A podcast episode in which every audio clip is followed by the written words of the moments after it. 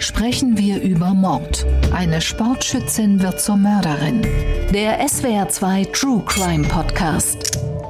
Mit Holger Schmidt und dem früheren Bundesrichter Thomas Fischer.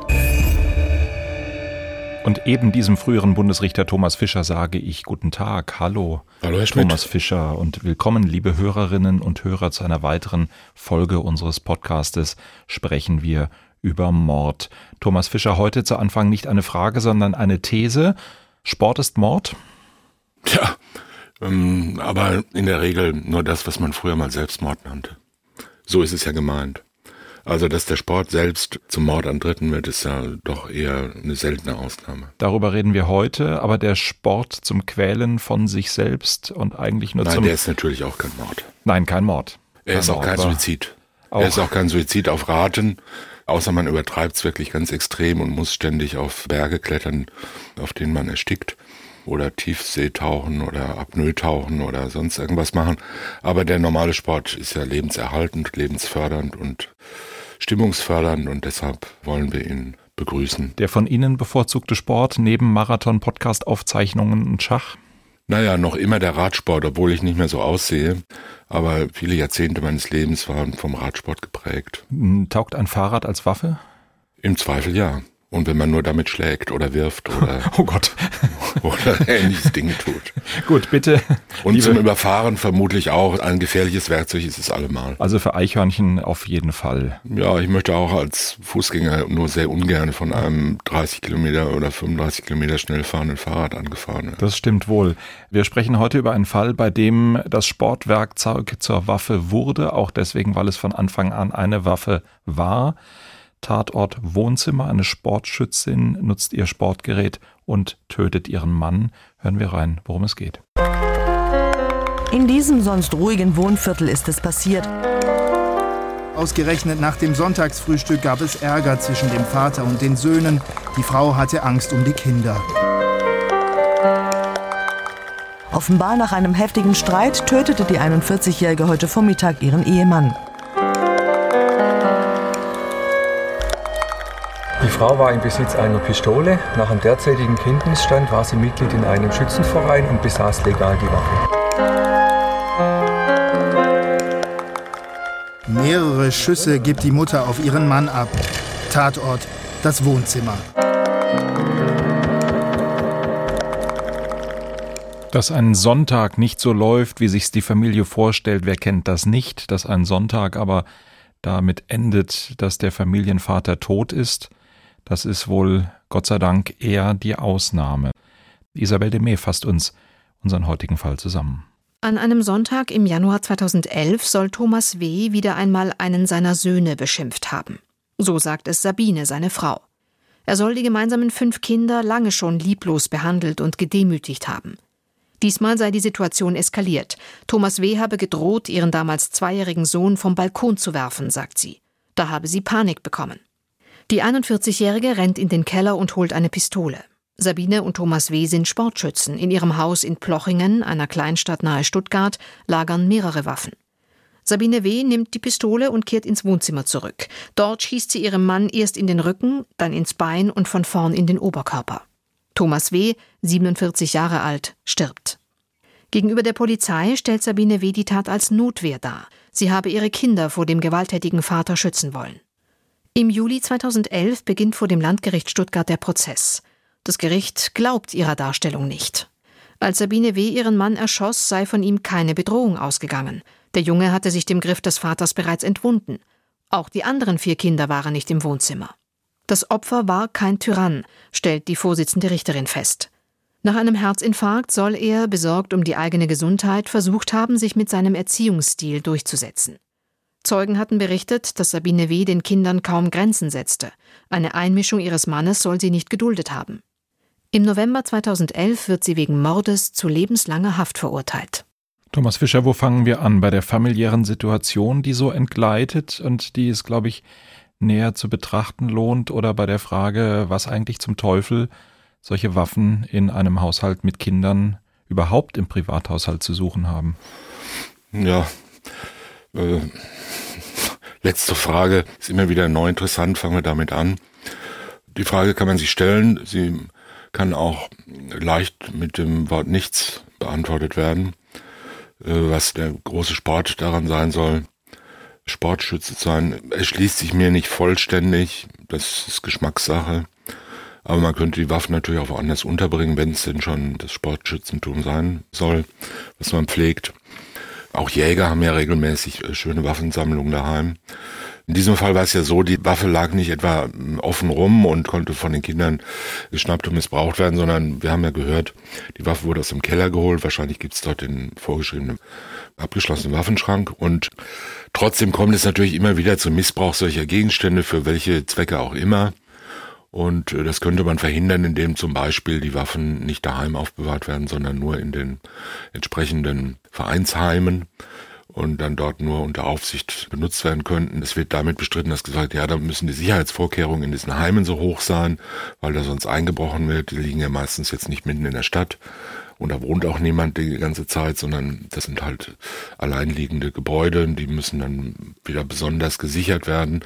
Und außerdem, was der deutsche Sportschütze ist, der möchte halt körperliche Nähe zu seiner Lieblingswaffe haben und findet das ja auch irgendwie gut. Und die meisten haben ja dann auch gleich mehrere Waffen, weil sie halt einfach Waffenfreunde sind. Und ja, es passiert sehr viel und nach meiner Ansicht müsste das nicht sein. Und es gibt, das sollten wir nicht verhehlen, strenge Regeln. Sie haben den Waffenschrank schon angesprochen. Der muss besonders gesichert sein. Die Waffe und die Munition muss getrennt aufbewahrt sein. Im Grunde darf niemand wissen, wie die Zahlenkombination oder wo der Schlüssel für den Waffenschrank ist. Also Regelungen gibt es und es gibt auch deutliche Anhaltspunkte dafür, dass die zuständigen Behörden das kontrollieren unkontrolliert bei Waffenbesitzern vor der Haustür stehen und sagen, wir möchten jetzt ihren Waffenschrank sehen, wir möchten jetzt gucken, dass die Waffe weggeschlossen ist.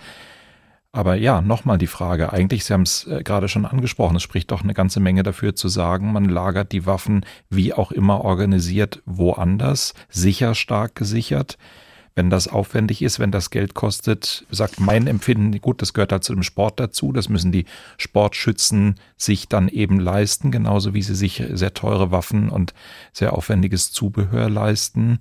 Also nochmal, warum zu Hause? Ja, natürlich. Also ich meine, man muss sagen, die meisten Menschen, die Waffenbesitzkarten und Gebrauchskarten haben, natürlich halten sich an die Vorschriften. Muss man sagen, es sind ja jetzt nicht alles verhinderte Verbrecher. Und die meisten beachten auch die verwaltungsrechtlichen Vorschriften schon aus Angst um einen Waffenschein oder Waffenbesitzschein. Aber es gibt erstens Ausnahmen, es gibt Regelübertreter, es gibt Missbrauchsfälle und es gibt natürlich auch einfach Zufälle und Fahrlässigkeiten, dass der Schrank nicht abgeschlossen ist, dass bei einem Einbruch was wegkommt und so weiter. Das dritte, unbefugten Zugriff auf die Waffen erlangen. Und all das kann man nicht wirklich ausschließen.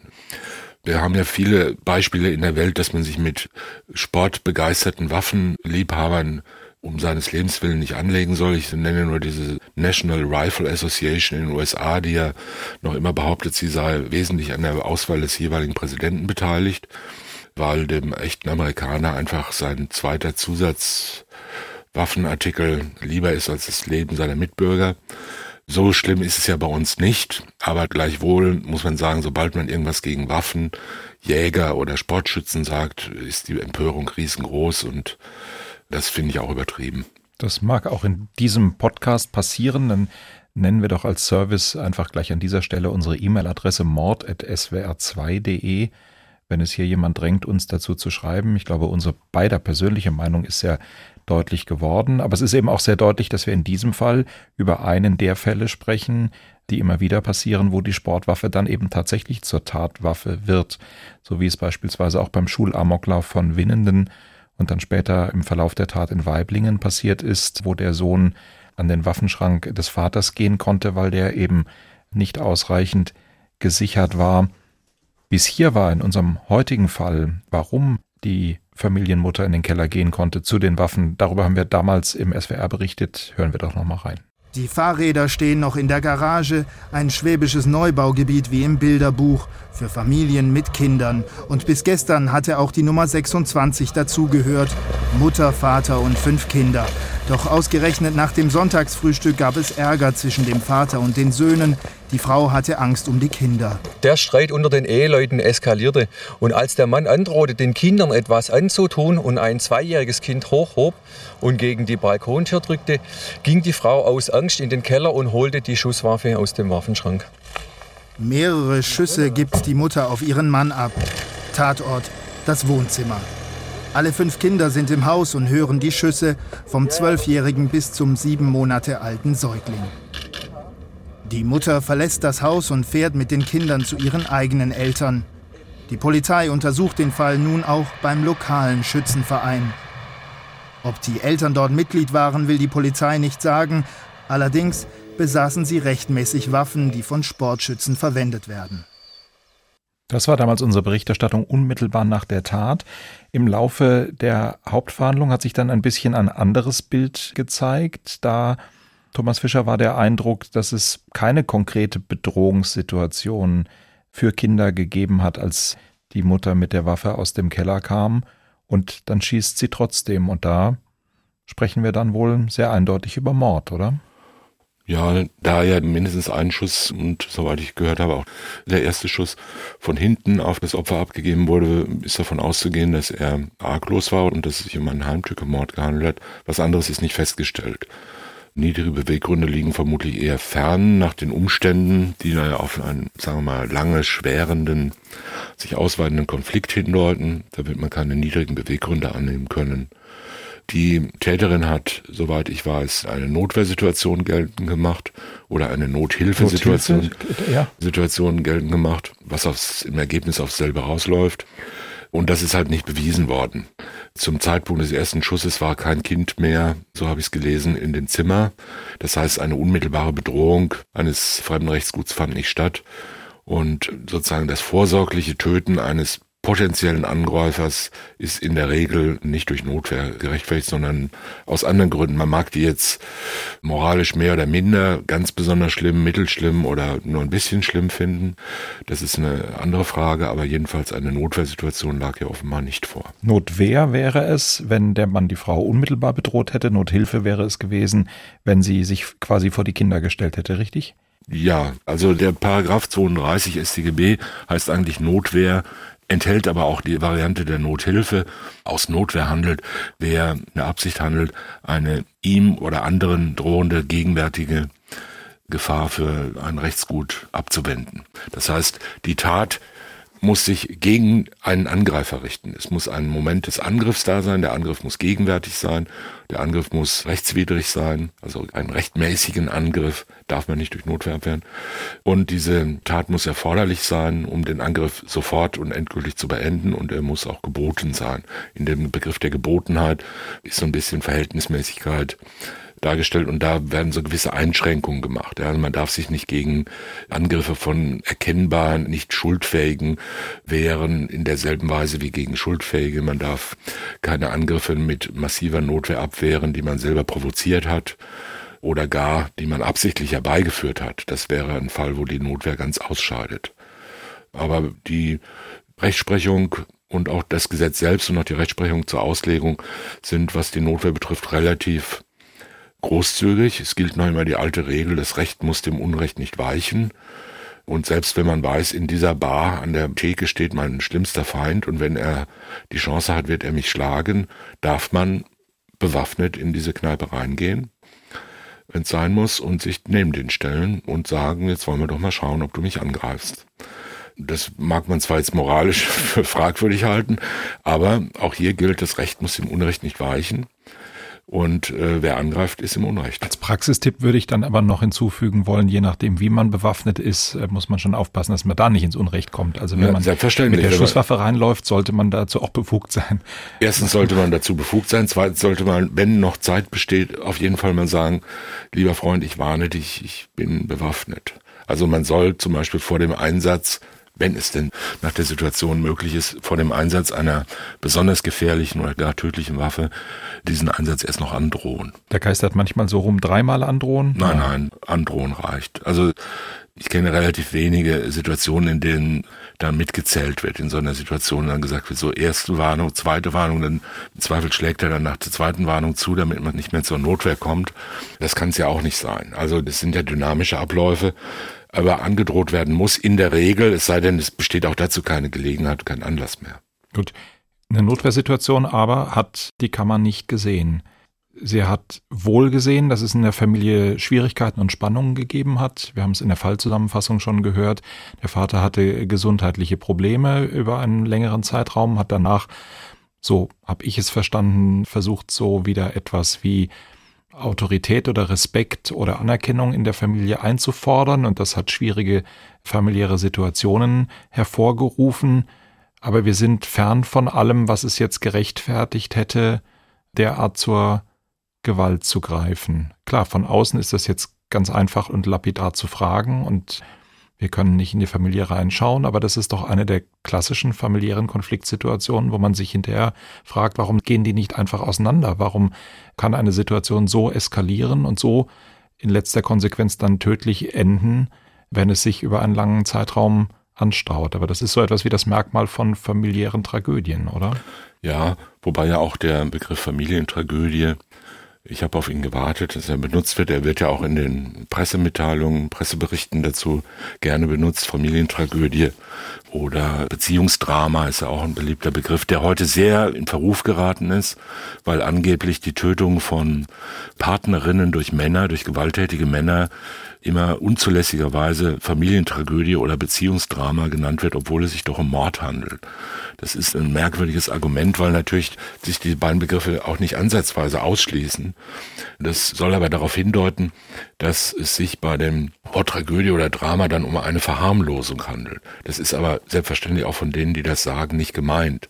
Es ist halt ein Unterschied, ob sich Partner einer Beziehung oder Ehegatten einer Ehe gegenseitig umbringen, weil sie sich nicht mehr ertragen oder weil irgendwas Schlimmes passiert oder weil der eine gewalttätig ist und der andere sich wehrt.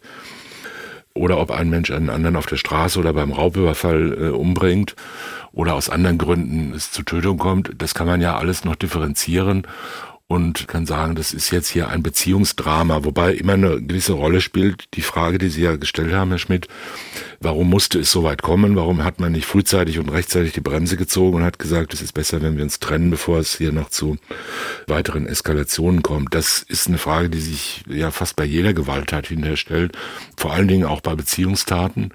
Aber wir wissen ja auch, dass Beziehungstaten regelmäßig, also Gewalttaten innerhalb von Beziehungen regelmäßig in hohem Maße affektiv belastet belastet sind, also in affektiv aufgeladenen Situationen geschehen, in denen die Hemmschwelle stark, jedenfalls aus diesen Gründen gesenkt ist, auch wenn das nicht schuldfähigkeitsmindernd jetzt wirkt. Aber niemand schießt ja jetzt freiwillig um sich oder sticht mit Brotmessern auf den Ehegatten ein, aus kühlem Blut und ohne dass irgendwas besonders vorgefallen ist, außer ein kleiner Streit über irgendwelche sachlichen Themen. Und sowas hat immer eine längere Geschichte. Natürlich neigen dann auch Menschen, die davon überrascht werden, also wir alle, die Medien, die Umgebung, die Öffentlichkeit und so weiter neigen dazu, jetzt irgendwie eine Geschichte daraus zu machen und zu sagen, ja, in so einem gut bürgerlichen Milieu, typische Kleinstadt, Vorort, Einfamilienhaussiedlung, da werden doch keine Mörder wohnen. Die Fahrräder stehen vor der Tür. Ja, und die Fahrräder sind da und noch so ein kleiner Blumenkranz an der Haustür und so weiter oder eine Salzbrezel und so weiter. Und da denkt man, ja, hier wohnen keine Mörder. Aber natürlich ist es so, dass auch dort Mörder wohnen, wie überall sonst auch. Sie sind nicht sehr häufig, aber sie kommen vor. Und dann erzählt man halt irgendeine Geschichte. Und das war jetzt hier die Geschichte von der fünffachen Mutter. Wenn man die Überschriften der Presse liest, sieht man auch fünffache Mutter erschießt Ehemann. Da denkt man auch immer, was ist jetzt los? Was hat das mit der Zahl der Kinder zu tun? hat es ja auch eigentlich nichts. Die hat halt gesagt, es waren halt Konflikte wegen der Kindererziehung und wegen seiner abwertenden, tendenziell vielleicht gewalttätigen, jedenfalls übergriffigen Erziehungsstils und seinem Auftreten in der Familie. Das wird wahrscheinlich, sagen wir mal, sehr zurückhaltend formuliert sein. Und sie hat dann gesagt, sie will ihre Kinder beschützen. Das hätte sie wahrscheinlich am besten getan, indem sie ins Frauenhaus geht oder ihn halt sonst irgendwie zum Ausziehen bewegt oder zum Rechtsanwalt geht. So, aber da gehören ja immer mehrere dazu. Aber Thomas Fischer, das ist doch genau der Punkt, wo für mich dann der Begriff Tragödie auch wenn er in manchen Boulevardmedien und in der berühmten Zeitung mit den großen Buchstaben vielleicht einfach nur als Klischee benutzt wird, aber wir betrachten es ja oder wir haben den Anspruch an uns, es etwas ernsthafter zu betrachten, dann ist es doch im klassischen Sinne eine Tragödie, eine sich entwickelnde Geschichte, die schicksalhaft auf ein schlimmes Ende hinausläuft. Wir betrachten es von hinten, wir sind natürlich dann nicht mehr in der Lage einzugreifen und die Betrachtung von hinten birgt immer auch Risiken, aber diese klassischen Familien, jetzt muss ich das Wort Drama dann wieder nehmen, zeichnen sich doch dadurch aus, dass sie eben diese Vorgeschichte haben, dass sie auf dieses Finale zulaufen und dass die Frage sich stellt, es gab so viele Möglichkeiten abzubiegen, warum ist der weniger schlimme Weg, der Lösungsweg nicht bestritten worden? Deswegen ist das Wort doch eigentlich total richtig. Ja, natürlich ist es richtig. Also jedenfalls kann man es so verwenden. Tragödie bedeutet ja eigentlich nicht mehr als ein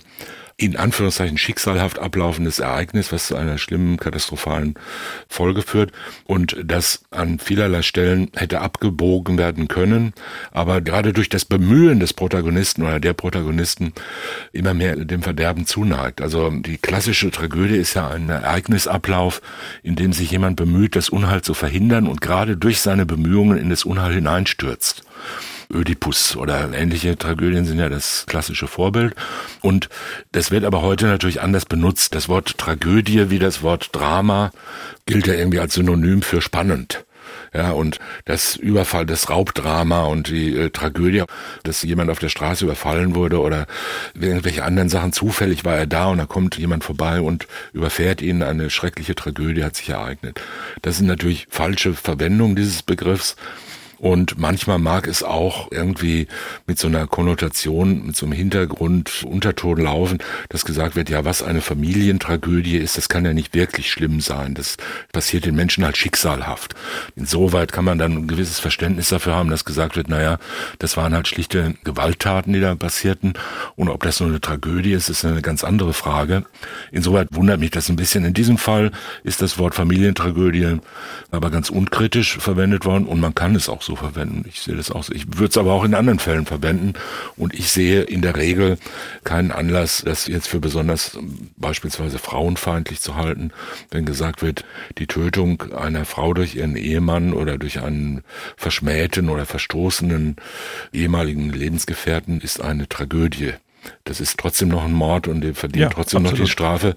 Das sind zwei Begriffe, die gar nichts miteinander zu tun haben. Genau, aber wieder eben in manchen dieser Fällen ja genau mit diesem tragischen Moment in der klassischen Bedeutung, dass die später ermordete Frau es gesehen haben mag, dass die Gewalt da ist, in den Zwängen gewesen sein mag, trotzdem die Familie aufrechterhalten zu wollen und eben nicht abgebogen ist in Richtung Frauenhaus oder Rechtsanwalt oder Polizei oder Eltern oder beste Freunde, sondern eben der Meinung war, man kann es irgendwie lösen. Ja. Und äh, Mord, natürlich.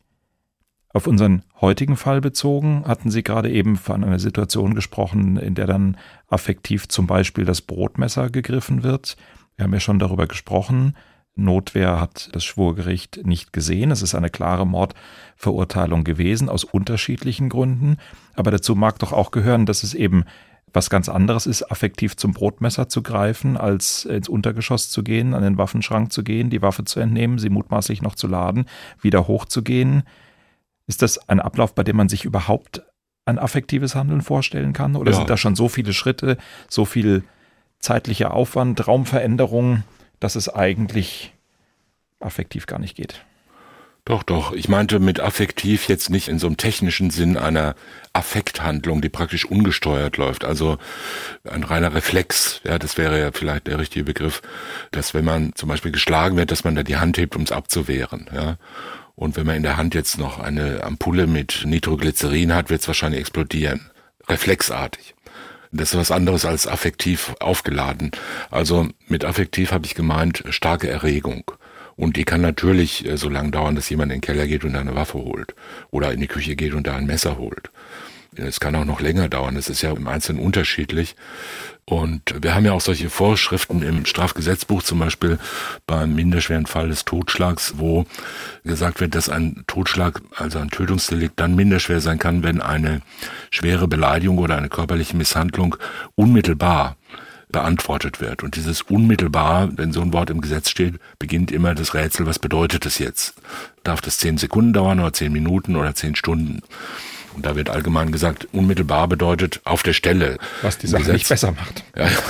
Und äh, das bedeutet, solange die Erregung anhält. So deutet man das. Solange dieser Erregungszustand durch die Misshandlung oder Beleidigung noch anhält. Und das ist bei manchen nach zwei Minuten vorbei und bei manchen dauert es aber zwei Stunden.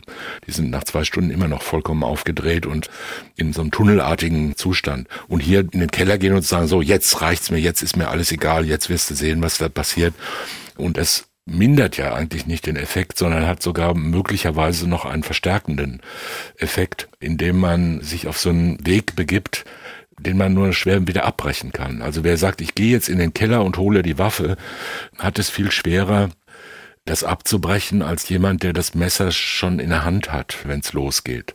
Er muss ja sich entscheiden dagegen. Und wenn diese Erregung, die Wut und der Hass, der da in dem Moment da ist, vermutlich, wenn der nur stark genug ist, dann wird ihn das die Treppe runter und auch wieder rauftragen. Hm. Die Frau hat vor Gericht für sich in Anspruch genommen, dass das alles eben zum Schutz ihrer Kinder und aus der Situation heraus passiert ist, konnte aber irgendwie überhaupt nicht erklären, was eigentlich genau. Ist das etwas Besonderes oder ist das ja auch wieder so einer tragisch, nein, tragisch sage ich jetzt nicht mehr, aber so einer aufgeladenen Situation geschuldet, dass es eine subjektive Vorstellung davon gibt, etwas ist ganz unerklärlich, aber man es auch im Rahmen eines Schwurgerichtsprozesses, der ja jetzt auch nicht nur ein paar Minuten dauert, einfach nicht erklären kann. Ja, natürlich, das ist es. Aber es ist natürlich auch eine Frage der Selbstverteidigung in diesem Prozess. Und es liegt ja auch nicht so fern. Also gerade wenn wir davon ausgehen, dass es ein sogenanntes Familiendrama ist oder jedenfalls eine Beziehungssituation, die sich abgespielt hat zwischen diesen beiden Eheleuten unter Einbeziehung der Kinder, die ja schon vom Alter her vermutlich eine eher passive Rolle gespielt haben, aber von hoher Bedeutung waren. Also diese ganze dramatische Zuspitzung des Konflikts zwischen den Ehegatten ist ja jedenfalls, soweit wir das wissen, wir kennen ja nur diesen winzigen Teil, Ausschnitt davon, ist ja sozusagen ähm, auf dem Rücken der Kinder, unter Bezug auf die Kinder ausgefochten worden. Ja.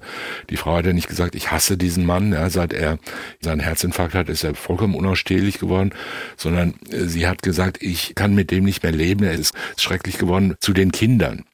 Und auch darin ist ja schon ein Teil von, wie soll ich sagen, Verantwortungsabschieben enthalten. Ja, niemand ist ja ganz gut und niemand ist ganz schlecht, sondern in so einer Situation gehören immer mehrere dazu.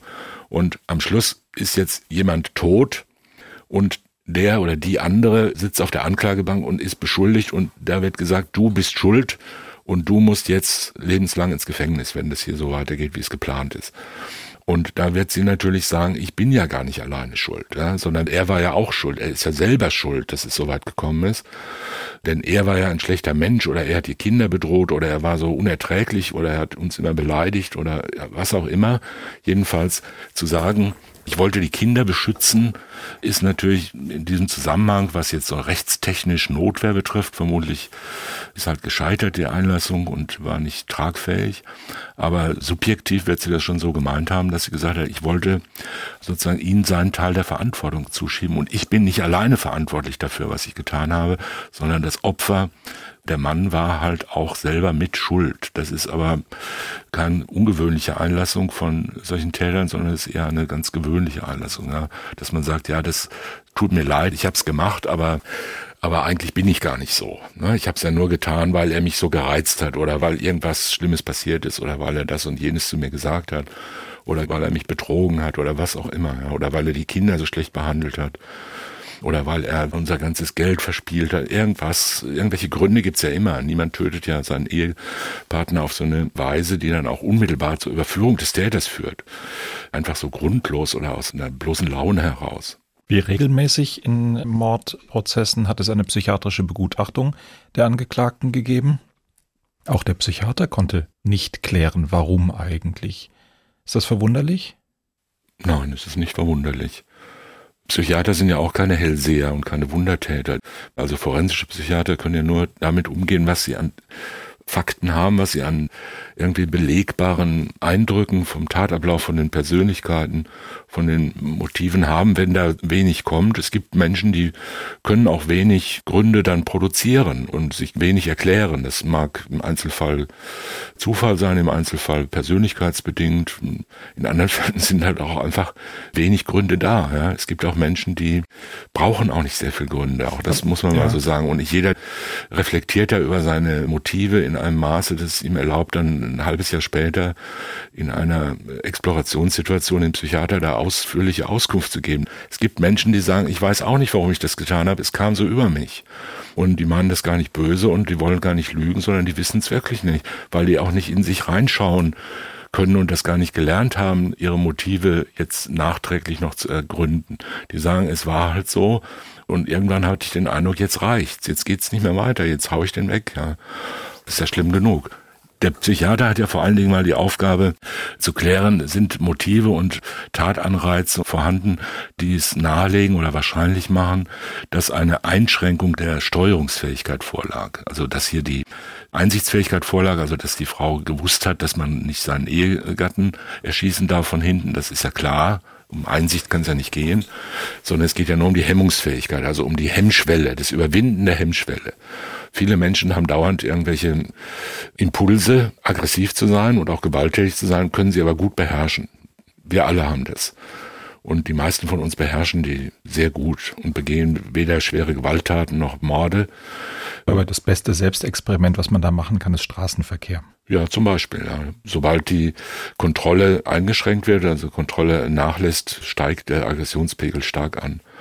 Und sobald man in so einer anonymen Umgebung ist, wo man denkt, man kann es sich erlauben und der andere so ganz fremd ist, ja, dass nur so eine Blechkiste darum fährt und in diesen anderen Blechkisten sitzen sowieso alles nur Idioten, Hindernisse der eigenen Entfaltungskraft und dann steigt die Aggressivität extrem.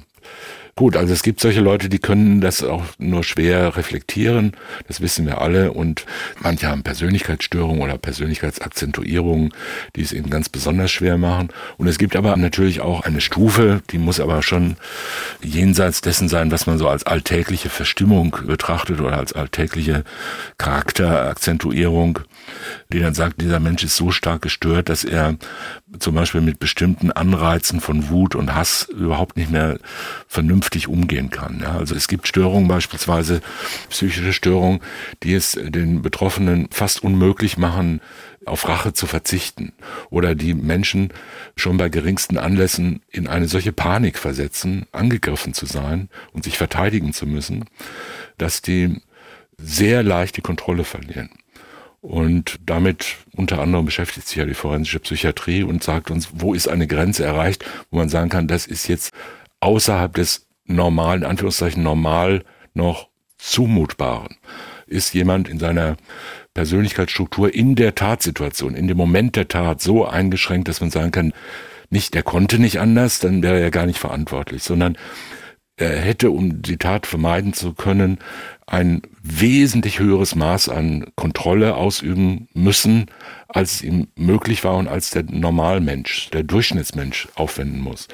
Das wären dann Fälle, wo man sagt, das ist eine eingeschränkte Schuldfähigkeit, die dann zu einer eingeschränkten Schuld und auch zu einer Minderung der Strafe führen kann, nicht zwingend muss, aber doch kann. Und das ist zu untersuchen. Und die tiefen Motive und Lebensverläufe und Motivationsverläufe und Schicksalsverläufe können in einem Strafprozess auch vom forensischen Psychiater in der Regel nicht vollständig aufgeklärt werden. Ja, aber jetzt bitte weg hier vom Fall, weil da können wir uns ja nicht anmaßen, etwas dazu zu sagen. Grundsätzlich würde ich Sie das gerne fragen. Die psychiatrischen Sachverständigen würdigen ja trotzdem das, was sie von den Angeklagten, von den Beschuldigten erzählt bekommen oder was sich aus den Akten ergibt, den Lebensverlauf, gewisse Einschnitte in der Biografie, das, worüber möglicherweise in der Exploration gesprochen wurde, jetzt jenseits der Tat, wie war die persönliche Entwicklung in den Jahren davor oder wie war das Umfeld der Tat. Und dann gibt es doch immer wieder die Situation, dass psychiatrische Sachverständige dann schon auch etwas dazu sagen, wie ihre eigene Bewertung dieser Vorgeschichte ist. Und ich habe manchmal den Eindruck, das geht bis so rein in die Ebene, wo es dann schon auch so ist, dass der Sachverständige mögliche Gründe, mögliche Motive nahelegt oder beschreibt. Kann da der Sachverständige manchmal, klüger ist ein schwieriges Wort, manchmal einblicksvoller sein als der Proband selber? Als ja, natürlich, selbstverständlich. Das ist insbesondere dann der Fall, wenn Diagnosen vorliegen oder sich aufdrängen oder naheliegen. Also Diagnosen beispielsweise nach diesen äh, üblichen Diagnoseschemata. Und natürlich kann jemand, der von draußen drauf schaut, ein Professioneller, der von außen auf die Person und auf die Selbstbeschreibung, das Selbstbild einer Person schaut, ganz häufig Dinge erkennen oder Deutungen vorschlagen, auf die die Person selbst gar nicht durch Reflexion kommen kann. Wenn Sie mit einem, sagen wir mal, schwer persönlichkeitsgestörten Menschen mit einer paranoiden Persönlichkeitsstörung sprechen, dann wird er Ihnen erzählen, dass sein ganzes Leben eine einzige Verteidigungsschlacht war, ja, weil man niemandem auf der ganzen Welt traut, vertrauen konnte und dadurch ganz besonders sein Schicksal gekennzeichnet ist, dass er ausschließlich von Menschen umgeben ist, die immer das Böseste wollen. Hinter jeder noch so lapidaren und albernen Bemerkung verbirgt sich irgendein böser Wille, irgendeine Absicht. Man darf auf gar keinen Fall irgendwas von sich preisgeben, weil alles gegen einen verwendet wird.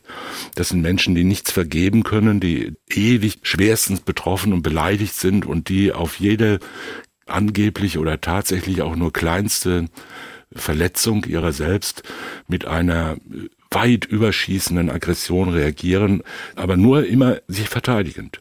Bei schwer paranoid persönlichkeitsgestörten Menschen werden sie niemals finden, dass die selber irgendwas verschuldet haben oder irgendwie eine Ursache gesetzt haben. Es sind immer die anderen, die gegen sie sind. Und wenn man das so sieht, stellt man sein ganzes Leben so dar. Das ist genauso bei angstgestörten Menschen oder bei, bei dissozialen Persönlichkeitsstörungen, werden ganz typische Stereotype Bilder des eigenen Selbst und der eigenen Biografie entworfen und die kann man von außen erkennen. Aber das ist ja schon die komplette Diagnose. Ich meine es kleinteiliger. Ich meine, das ist abstrakt gesprochen, weil nochmal, ich kann ja über die, die Frau jetzt nicht sprechen, aber dass der psychiatrische Sachverständige, die psychiatrische Sachverständige zu dem Ergebnis kommen kann, nach meinem Eindruck ist das Motiv in der Überlastungssituation durch die Folgen der Krankheit zu suchen. Nach meinem Eindruck ist es die Anzahl der Kinder gewesen, die diesen Haushalt überkomplex gemacht hat. Ja, das sind Eindrücke von Menschen, die Psychiater sind, aber ich meine, forensische Psychiater sind ja keine Psychoanalytiker und keine Tiefenpsychologen. Und äh, die sollten gehen, das nicht tun. Und die gehen ja in der Regel doch mit einer, sagen wir doch etwas robusteren Deutungsstruktur und Deutungsinstrumentarium an die Menschen ran. Und da ist natürlich auch viel so, wie soll ich sagen, einfach so ein Plausibilitätsinstrumentarium. Ja, das wird schon so gewesen sein und die ist vollkommen überlastet und das sind ja alles Dinge, die auch in unseren laienhaften täglichen Bewertungen eine Rolle spielen. Natürlich kann ein Psychiater, in der Regel werden ja solche Untersuchungen dann auch begleitet von psychologischen Untersuchungen, die auch herangezogen werden, testpsychologischen Untersuchungen und Explorationen. Und da kann man dann so Persönlichkeitsbilder jedenfalls mal sich denen annähern und kann die erstellen. Und dann kann man das aus so einer forensisch-psychiatrischen Sicht im Hinblick auf die Situation irgendwie darstellen. Das ist natürlich einfach, wenn man sagt, okay, hier haben wir eine schöne Diagnose, da gibt's eine paranoide Schizophrenie oder da gibt's halt eine andere, sagen wir, Krankheit, von der wir wissen, die ist hier geradezu beispielhaft verwirklicht. In anderen Fällen ist es wesentlich schwieriger. Ja, also tiefgreifende Bewusstseinsstörung im Sinne eines Affektdurchbruchs. Mhm. Ja, ganz schwierig. Da gibt's dann so 13 oder 16 Kriterien aus uralten Zeiten stehen in einem Lehrbuch, die werden dann abgearbeitet und wenn man neun von 13 erfüllt, dann ist man schon relativ nah dran. Aber ob es dann nun wirklich im Einzelfall so war, kann man ja doch häufig aus der Rückschau von vielleicht mehreren Jahren auch oder Monaten jedenfalls kaum noch wiedererkennen. Die Leute verändern sich ja dann auch. Die sind vielleicht in der einstweiligen Unterbringung im psychiatrischen Krankenhaus, die sind vielleicht medikamentös eingestellt inzwischen, die haben sich beruhigt, die sind in Haft, die haben eine taktische Vorstellung von dem Prozess. Also die Rückschau auf psychische Extremsituationen in einem bestimmten Moment der Vergangenheit ist außerordentlich schwierig. Und man muss ja auch immer sehen, für den Psychiater, also für den forensischen Psychiater, da kommt es ja nicht darauf an, irgendeine Diagnose zu finden, damit dem Menschen jetzt eine schöne Therapie zuteil wird. Das ist ja immer was anderes. Es geht ja immer nur um die Schuldfähigkeit. Mhm. Und das dann festzustellen, der hat jetzt die Störung, der hat jene Störung und der hat eine Persönlichkeitsakzentuierung, wie wir ja alle irgendwie akzentuiert sind und alle unsere Schwächen haben. Und jeder Mensch hat Bereiche, in die er nicht reinschauen will und in die er andere auch nicht reinschauen lassen will. Oder Dinge, die er bedeckt hält und an die er sich nicht zu denken traut, die aber trotzdem vielleicht da sind und die mal rauskommen können in Extremsituationen. Aber trotzdem würde man ja nicht sagen, wir alle sind ja geisteskrank und jede Gewalttat ist schon gleich auch ein schweres Indiz dafür, dass die Person jetzt gar nicht steuerungsfähig war. Das stimmt ja nicht. Wir gehen ja davon aus, dass man sich in der Regel entscheiden kann. Immer noch sagen kann, nein, ich tue es nicht. Und erst wenn das gar nicht mehr möglich ist, dann sagen wir, jemand ist schuldunfähig. Und das im Nachhinein festzustellen, ist ein sehr schwieriges Unterfangen. Und das geht nicht mit einer, wie soll ich sagen, mathematisch-naturwissenschaftlichen Genauigkeit. Da sind immer Wertungen, spielen eine Rolle und die haben sich über die Jahrhunderte und Jahrzehnte natürlich auch deutlich verändert. Wir sind heute viel eher dazu geneigt, Extremsituationen als Beeinträchtigung der Steuerungsfähigkeit anzusehen, als es vielleicht noch vor 50 oder gar vor 100 Jahren der Fall war. Mhm. Wo die Regel galt, man hat sich zusammenzureißen. Das Schwurgericht war klar in seinem Urteil. Da gab es keinen Grund, irgendetwas als weniger gravierend anzusehen. Das war ein klarer Mord. Entsprechend ist Sabine W. zu lebenslanger Haft verurteilt worden. Sie hat damit mit ihrer Tat ihren Kindern letztlich nicht nur den Vater, sondern auch die Mutter genommen. Na, so ist es. Das Opfer ist tot und egal, ob er ein sympathischer Mensch war oder seine Kinder schlecht behandelt hat, ist er getötet worden. Und das ist natürlich das Schlimmste an der ganzen Sache. Aber das zweite Opfer oder die zweiten Opfer sind selbstverständlich die Kinder in dieser Sache, deren ganzes Leben ja dadurch beeinflusst und beeindruckt sein wird und die sich von dieser grausamen und gewalttätigen Zerstörung alles dessen, was man sich als Kind erhoffen kann, nämlich Sicherheit, Geborgenheit, elterliche Liebe, Zuneigung und Vertrauen, definitiv und endgültig zerstört sein wird. Das war unser Fall der Sportschützin. Ich sage Danke Thomas Fischer und ich sage Danke an Georg Brandl und Alexander Kothe auf der anderen Seite der Scheibe. Außerdem an Walter Filz, Sonja Hase, Wilm Hüffer, Marie-Claire Schneider und ich danke allen, die geholfen haben, auch wenn ihr Arbeitgeber und die Mandantschaft wahrscheinlich dagegen wären, wenn sie es denn wüssten. Auf Wiederhören sagt Holger Schmidt. Sprechen wir über Mord. Sie hörten einen Podcast von SWR2.